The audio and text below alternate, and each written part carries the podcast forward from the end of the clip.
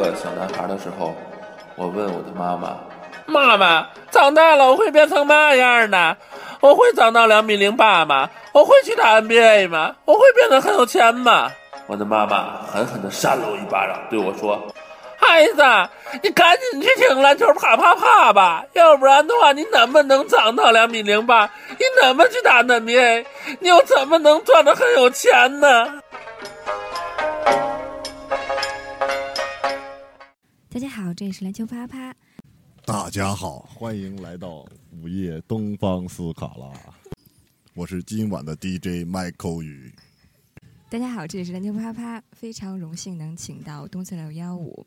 攻击后卫田宇，首先呢，我们来介绍一下田宇的个人简历。因为这期呢，我们是做一个专访，然后大家也听出来了，我是主播西西。今天是我一个人前往通州这块是育才学校，田教练现在在对一批青少年的学生做一批篮球特训。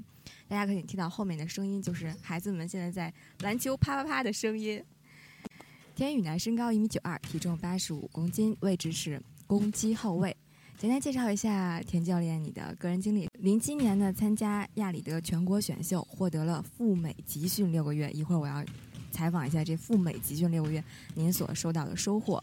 然后零九至一零大学生超级联赛 CUBS 代表中国人民大学参加比赛。一零至一一参加 NBL 联赛，代表鞍山西阳职业篮球队。一二年加盟山西阳光，参加了 CBO 联赛。一四年加盟了山西黄河矿业，参加全国大企业联赛。一二年代表北京参加全国农运会，获得第二名，就是亚军。一四年代表北京巨天篮球俱乐部参加了 CBO 俱乐部联赛。一五年代表北京治安总队参加了城市传奇联赛，并获得冠军。现效力于北京星奥恒河，就是我们刚刚结束的全国。应该算是全国首个高水平群众性的篮球联赛了。华西比晚，大家可能也会在北京的朋友应该也会看到，最终是最终是以八分的差距，对对，最终输了，输给 No No 对，输给 No 呼呼了。就是那您觉得就是这八分的差距，其实说大不大，说说小也不小。这八分的差距，您觉得就是说，在星耀和和和 No Who 之间，他们之间的实力对比，或者说。最终这场总决赛的这个输赢，取决于哪几个方面呢？您觉得？呃，首先客客观因素就不讲了，什么呃什么裁判啊什么的，裁判主办方是吧？对对，客观因素就不讲了。嗯，单讲就是两个球队嘛，那两个球队就是呃都比较强的球队是吧？就是看谁提前准备的足，然后看临场谁发挥的好。但是那场球他们确实发挥的要比我们好。我们之前的投篮打法都是基本上就是以快攻三分，呃防守反击，就是基本上都是这种。然后他们呢，他们就是喜欢阵地阵地战，阵地战，而且他们在一块儿打球都好多年了，就是我们也认识，跟对手都认识。他们是一帮老的山西煤销的一帮队员，常年在外边打野球，呃，就互相我们在外边打野球的时候也经常见。他们之间的配合，嗯，就相对来讲，相对配合非常好，就是两三个人的小配合，而且传球传的特别好，而防守经验也比较足，他们赛前准备准备的也很好，然后针对我们这边的队员，呃，针对几个主力点吧，主力进攻得分点限制的特别好。我们那场球基本上自己的东西都没打出来。比如说投篮啊，投篮啊，而且什么快攻啊、突破啊，都被他们限制，很受限制。呃，在前两节的时候，呃，第一节还好，第一节上来双方打都还好。然后，但是第二节的时候，我们我们有两名主力队员没有没有到场，呃，因为他们因为别的原因，就是那个比赛来的迟到了。呃，他这个比赛是是呃第一节五个人和第二节的阵容必须要不一样。然后这样来讲呢，我们就第二节比较吃亏。然后第二节的话，就是因为我们上了两个，两个算是球队的领队，啊，我们球队领队是门卫，门卫那个门哥上去了。然后，毕竟那种高水平，他的体力跟不上。呃，还有一个，还有一个我们的中锋，两个人，呃，怎么说失利，基本上是在第二节的时候吧，失利了。呃，然后我们的那两个主力呢是北大的万胜伟跟郭凯，两个北大的前前冠军球队的两个中锋，一个四号位，一个五号位。但是他们两个来了以后，第二节已经落后了二十五分。第二节落后那么多，对，第二节已经落后了二十五分。然后第三节的时候，我们就可以上我们主力阵容了，就是可以可以上一样的。他那个比赛是，呃，只有三节比赛，第三节是二十分钟净时，一直到打完都是二十分钟，就是没有第四节。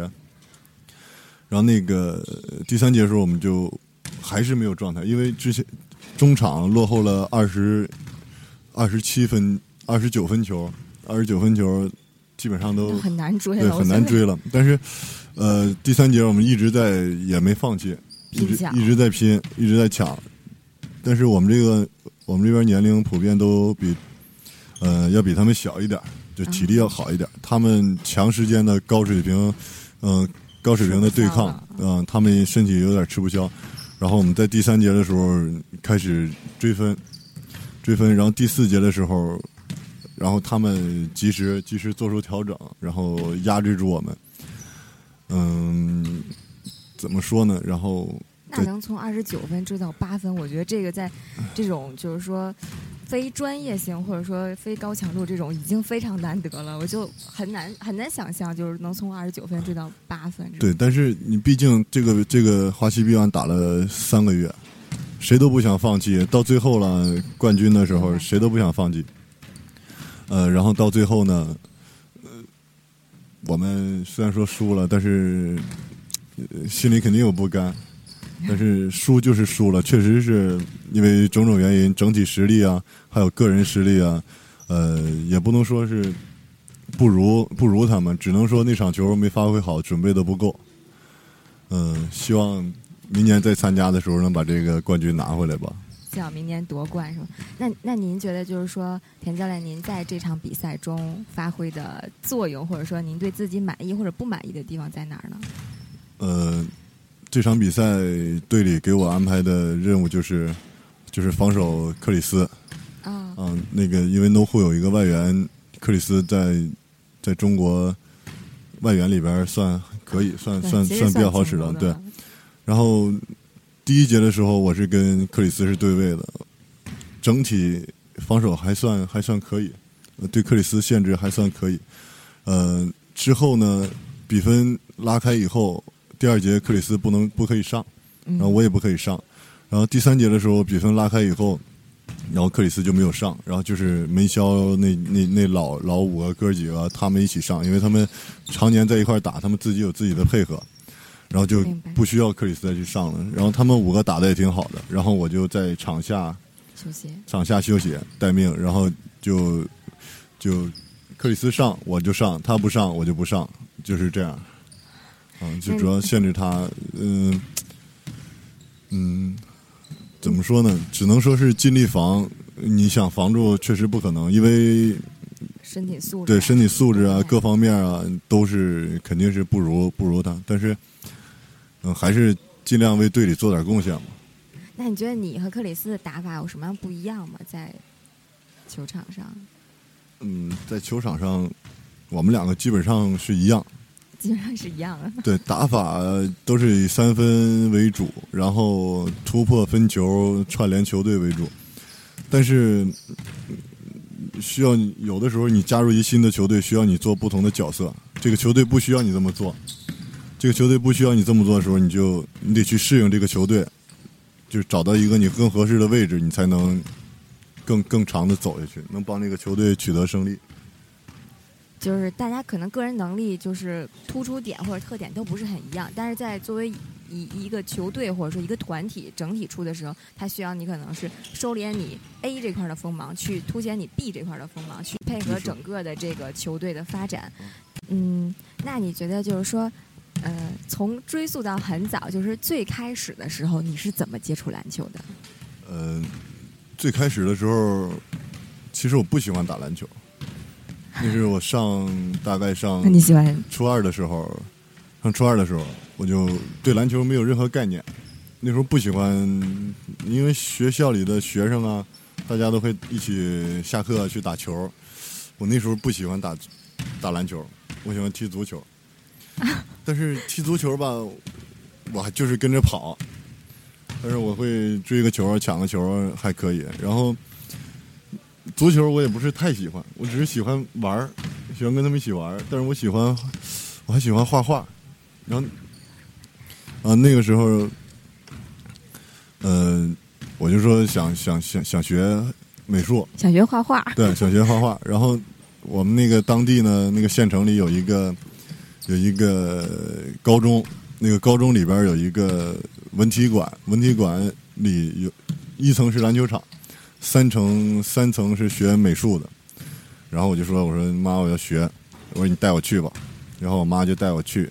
到了文体馆，一进去以后，我就看见那篮球场了。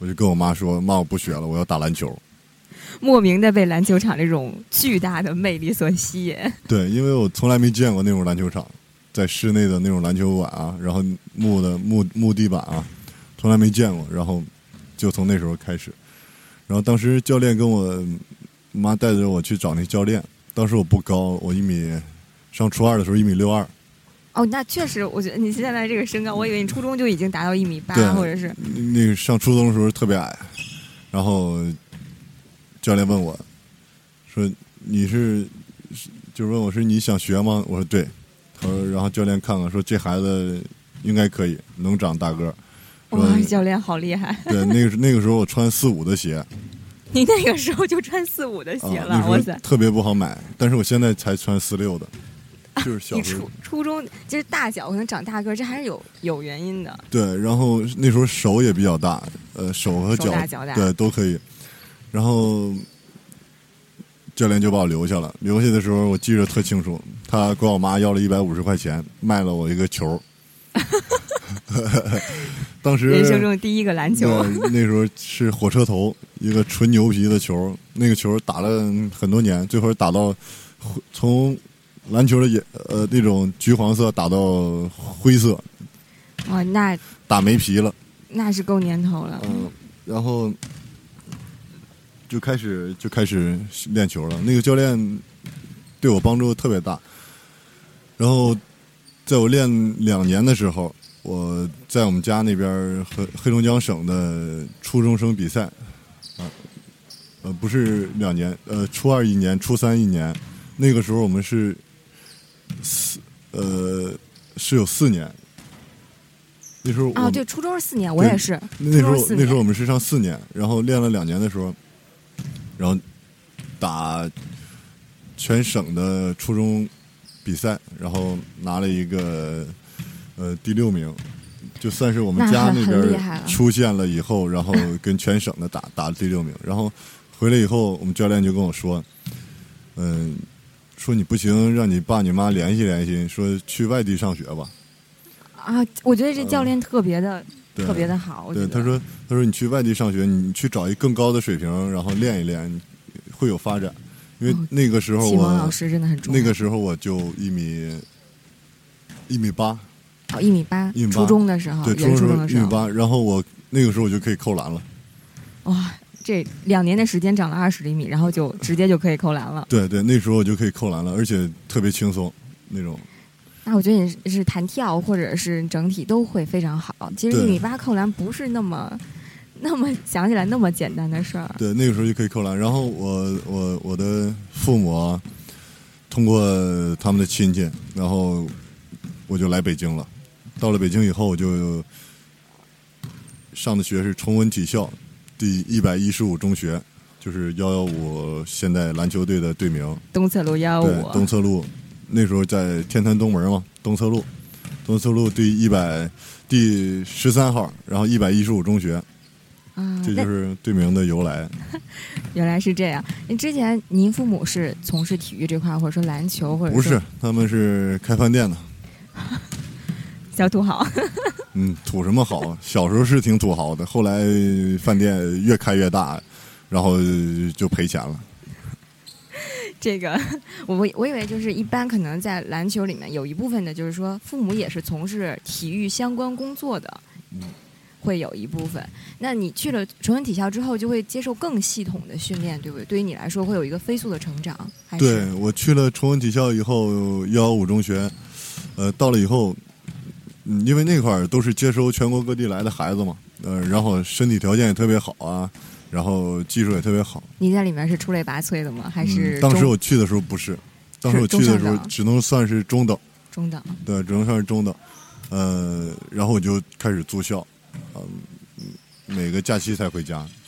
那个时候打不过他们，因为有高中的，崇文体校有高中。哦，我就是对我转过去，我转学转了以后，我又读了一年，因为在北京是初中是三年，对对对，我又在北京，我从老家过来以后，我又在北京上了又上了一年的初二、呃初三，初三，对，然后一年一年了以后，然后我们那个学校从小学、初中、高中都有，然后幺幺五中全学校就一百多个人，每个年组一个班，一个班里边儿差不多十几个人，呃，它是按照就是类别来来走的，还对是，而且那个学校里边基本上全是练体育的，练篮球的、游泳的、乒乓球、足球。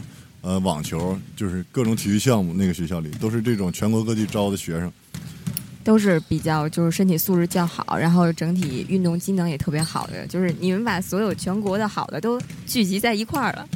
对，然后当时就是就是在这儿，在这儿的时候，你会自卑吗？假如说你觉得你我在县城或者我在黑龙江是比较厉害的，但是我来这儿之后就是一个中等，你会有一个心理上的差异，包括想家呀之类的。没有，当时来的时候只有一点，一点我没见过耐克。啊 这个，这这这是为什么会谈到没见过耐克这个呢？我我想深究一下。我我在家那边穿鞋都是那个时候流行三六一，啊，对，三六一，三六一度，就是那时候叫别克，那还没还不叫三六一度，那时候叫别克别克什么篮球鞋。因为那个时候买鞋我就已经穿四六的了，四六的在我们家那边就已经买不到鞋了。啊然后我就经常去那家商店买，然后那家商店就会那个人就会给我特特意的去进，对，进一双。那时候我记得特别清楚，一百五，啊，一百五十块钱。那个时候的一百五，那已经相当相当多了，那个钱。那还好，一百五还好，呃，那时候记得是一百五一双篮球鞋，我就穿那个鞋，然后我就去跟我爸俩去北京了。我爸去了那儿陪了我三天，第一天到学校，办各种手续，对，然后第二天我开始跟着训练。训练的时候呢，会有不适应吗？还是嗯，会有，因为那个学校没有篮球馆，是室外的，但是就在天坛的墙根儿底下，啊，过这个翻过墙就是天坛，然后在墙就在墙根儿底下，然后，但是大家都穿的是耐克、阿迪，只有你穿的呃是只有我穿的是一个别克，然后到了以后我就觉得不对劲儿？这个耐克鞋确实挺好，只听说过没见过。当时人家还跟我说，阿迪和阿迪达斯是两个品牌，当时我就信以为真了。当时就是也不懂，特别傻。然后，呃，我就我也想要啊，因为我是我我也是孩子，我也想要，我也会去跟人比。但是我家里边儿那个时候就家庭条件就没有以前那么好，不像我小时候那么好了，因为他们两个呃开饭店因为经对生意原因经历了什么就不说了。然后那个时候我家庭条件就不是很好了，然后我爸用他的，我爸喜欢打牌，在东北喜欢打牌，他打牌赢的钱从来不告诉赢了多少，然后 小金库，对他有小金库，然后第二天他带我去逛街，就是在学校门口嘛。当时我们学校门口不远就有一个那种耐克的折扣店，耐克、阿迪啊、嗯锐步啊的折扣店。然后我爸就给我买了一双耐克篮球鞋，四百二十块钱，是一一双前面是白色，后边是蓝色的，然后是艾尔的耐克篮球鞋，那双鞋现在还留着。然后买了一个 MP 三，记得特清楚，买了个 MP 三，那会儿不都有吗？对啊我，说那我也得有啊，MP 三，就买了。当时就觉得特别特别开心，嗯特别开心，特别高大上。然后呢，我训练的时候还是穿着那个三六一，对三六一度，然后只有我打比赛的时候才把那鞋拿出来。然后但是后来呢，等我上了高中以后，我就开始有那种虚荣心，虚荣心特别强。人家那时候就已经开始什么詹姆斯啊，詹姆斯一代啊，嗯什，么乔丹啊什么的，那时候都一千一千四百八，一千两百八，然后送你一个箱子，就是送的鞋盒那种箱子，特别漂亮那种，然后我就管家里要钱。那时候每个每个每个星期生活费一百，七天一百块钱，然后。每周一百，对，但是然后一出这种鞋的时候，特别喜欢，那时候特别喜欢鞋，但是大家都买，大家都都会，但是我跟就是那种北京的孩子肯定是比不了，或者是家庭好的孩子比不了，但是我也想要，然后我就会从家里要钱，但是我不不那时候在上学，我不知道家里什么情况，但是我爸我妈他们从来也没说不行太贵了不买，然后全力支持。对，只要我说我想要，他们就第二天把钱给我打过来，就是这样。然后我就买那双鞋，那时候就那时候就开始了，就就开始攀比了，互相。但是后来，后来我回家回家的时候，我回家都是坐，那时候是没有没有动车啊，也没有什么高铁，现在就那时候就是坐的那种硬卧慢车，二十四个小时从北京到齐齐哈尔，然后车票是两百多块钱，还不是卧铺。就硬坐硬坐回去啊，一直坐回去。我那时候才多大，十几岁哦，十几岁的时候，我就一直坐，坐在我皮箱上，还没有坐，因为过年嘛，过年回家对，没有座，太多了然后就在那个走到那过道里边，我就每回就这么回去。然后当时也没想过说什么坐卧铺，从来没想过这种，因为我从那里出来的，我从来就没想过这种生活。然后回家里一看，我说：“哎呀，这个爸妈这个现在又开了一个小饭店，就仅仅为瞬间就对维维持生活，就只能维持生活，也不是那么生意也不是那么太好。后来回去的时候，我就心里不太好对就。就不买鞋了，然后我就穿那时候又出了一款叫什么沃特，沃特的篮球鞋也特别便宜，呃，一百多两百块钱，而且穿着虽然说没有肯定是没有耐克好，那但是我就是穿着也也行，但是就挺喜欢穿。那时候是一百八，我买了两双，我从老家背回去了，背回北京了，背回北京我就穿那两双鞋练，然后一点儿点的从北京参加各种什么，呃，东单那时候老去东单玩，什么街头比赛啊，什么耐克三打三啊，什么五对五啊，那时候去参加那些，然后渐渐的就是。因为身体也长渐渐成熟了嘛，然后球技啊训练的越，来越棒。对，也练。但是那个时候我就开始自己练，就每天早起的时候，基本上早起五点多钟，我会早起去我们那个翻那个铁栅栏门出去，出去以后，然后去我们那篮球场练球，每天早起去练。练完了到了七点吃早餐，吃早餐的时候我就抱着篮球吃早餐，吃完了以后，然后我就把球呃放到教室里，然后我就到教室里我就开始睡睡觉，睡到中午我再吃，吃完了下午我就不去上课了，我就再去篮球场练。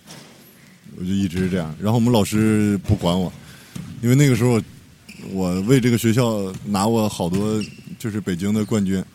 啊，我明白。然后我们老师就是就觉得你反正也是搞体育，你学不学能怎么样是吧？就是这种心情。但是最后考考大学呀、还是还是要有文化课的一一定的分数吧，这个还是会会考大学影响啊。考大学第一年，我第一年的时候我考的是手体，手体没考上，手体我考了二百多分儿没考上。然后第二年我从复读了一年，复读了一年，然后出国了，出国出国了以后回来，然后考人大，那人大人民大学特招我，让我去，我考了一百二十三分儿。更少这回。嗯，考了一百二十三分儿。最后他也那时候因为从国外回来，身体技术就各方面还有打球啊都特别好，他就国外这段经历，你是怎么被选拔上去的？然后在国外有什么样的？就是你觉得国外和国内的训练有什么样的不同，或者对于你来说我先给你我先跟你说这个怎么选拔的吧。嗯这选拔的这个内幕我就不说了，反正总之我是去了。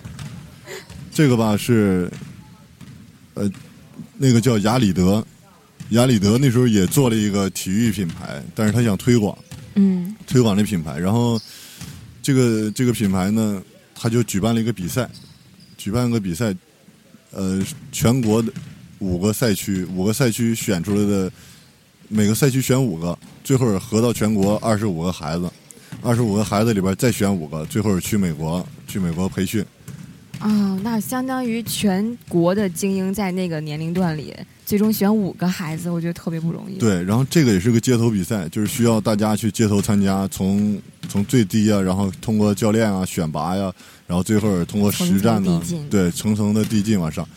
但是那个比赛我不知道，我没去参加。然后吧，我们的我们校长这个事儿没告诉我，因为那时候打球好的，我们学校里打球好的有有有有三个人，一个是我，还有一个是那孩子。但是那孩子吧，具体我就不说了。然后他跟校长，他跟校长什么关系，我也我也不知道。反正我也我也不想说。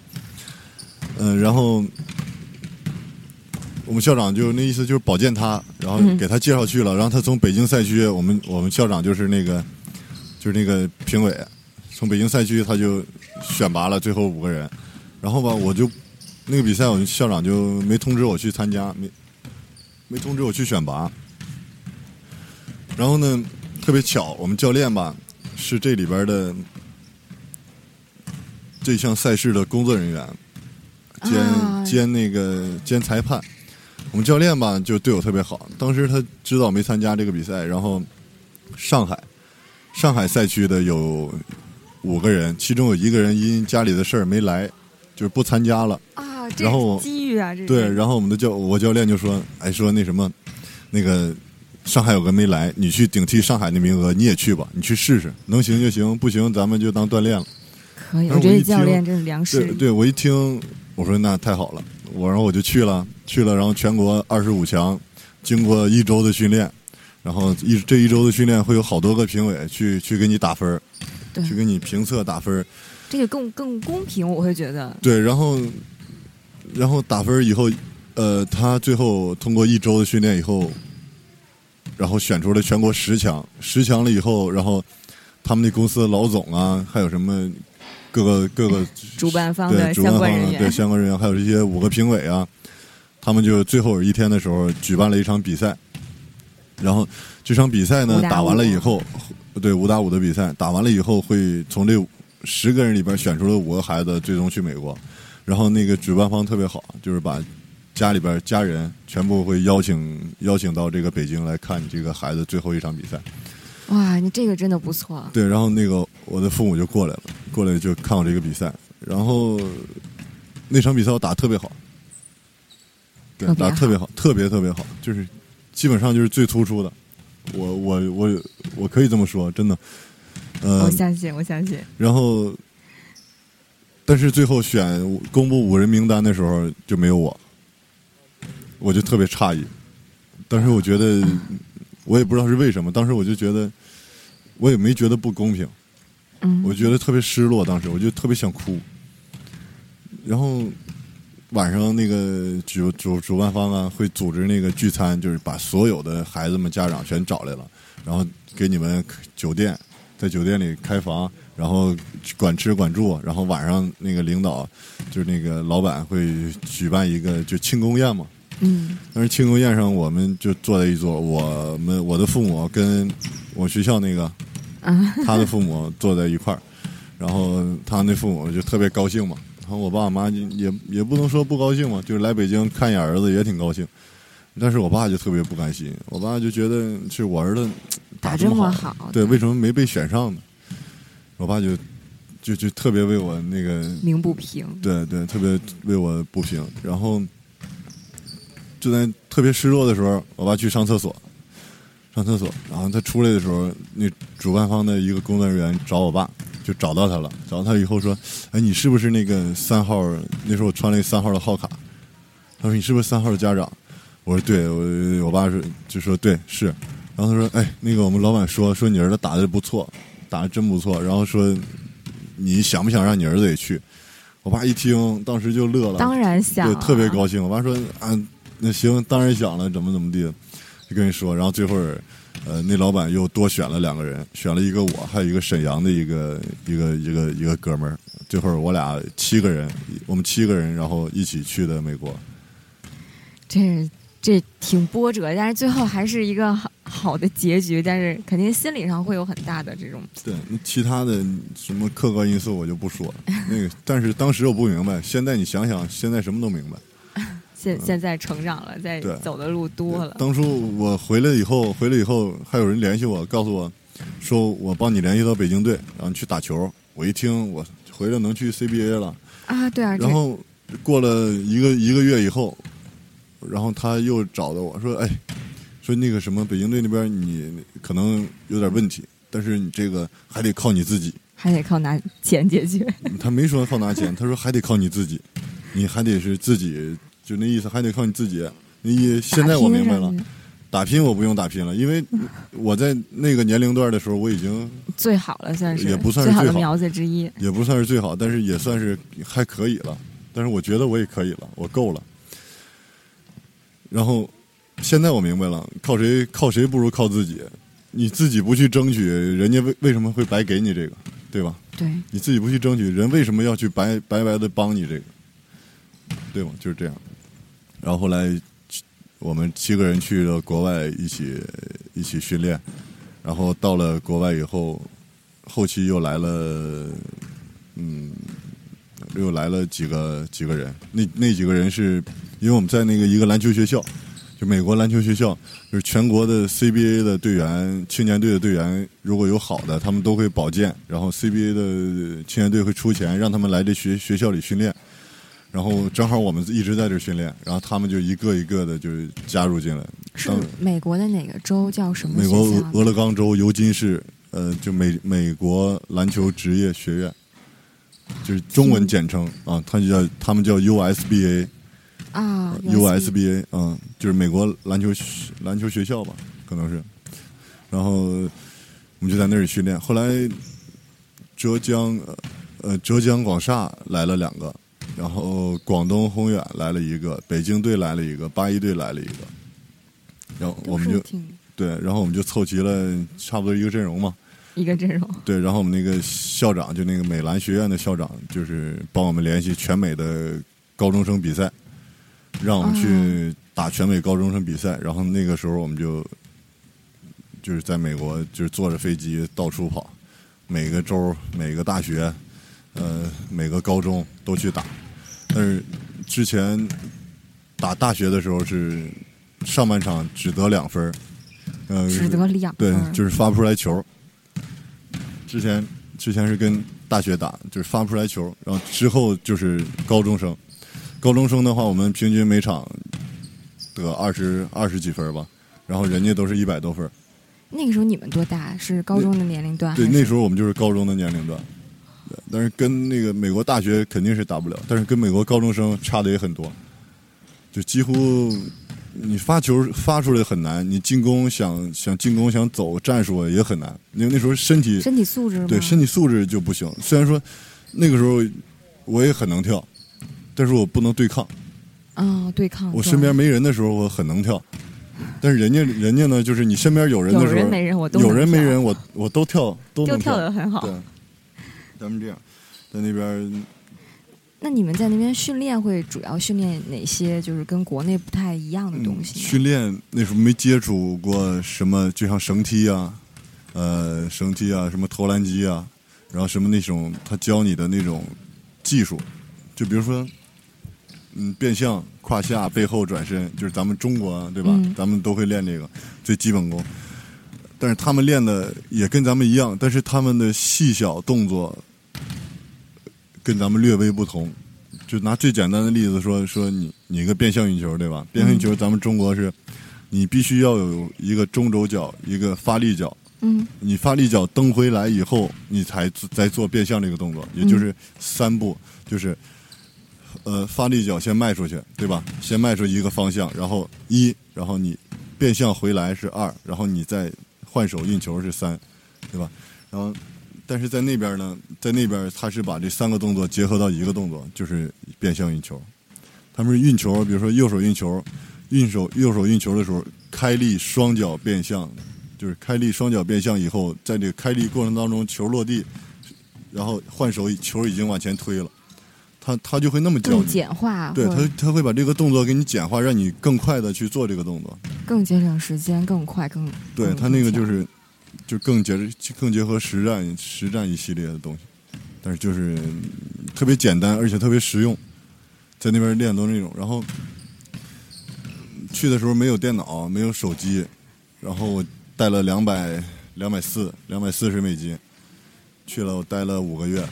两百四十美金待了五个月。对，然后但是我没有电脑，没有手机，跟家里没法联系，买电话卡三十块钱，三十美金一张电话卡，然后就打国际长途。那基本上钱自己买了点儿，买了一双鞋，买了两件衣服，又买了一双鞋。对，买了一双鞋，买了两件衣服，钱就没了，剩下全买电话卡了。那时候会特别想家吧，因为你去就可能去到一个异国度，你谁都不认识，然后你哪儿哪儿走不了，英英文那个时候你好好吗？嗯，不会，零基础，只会手语。Yes no，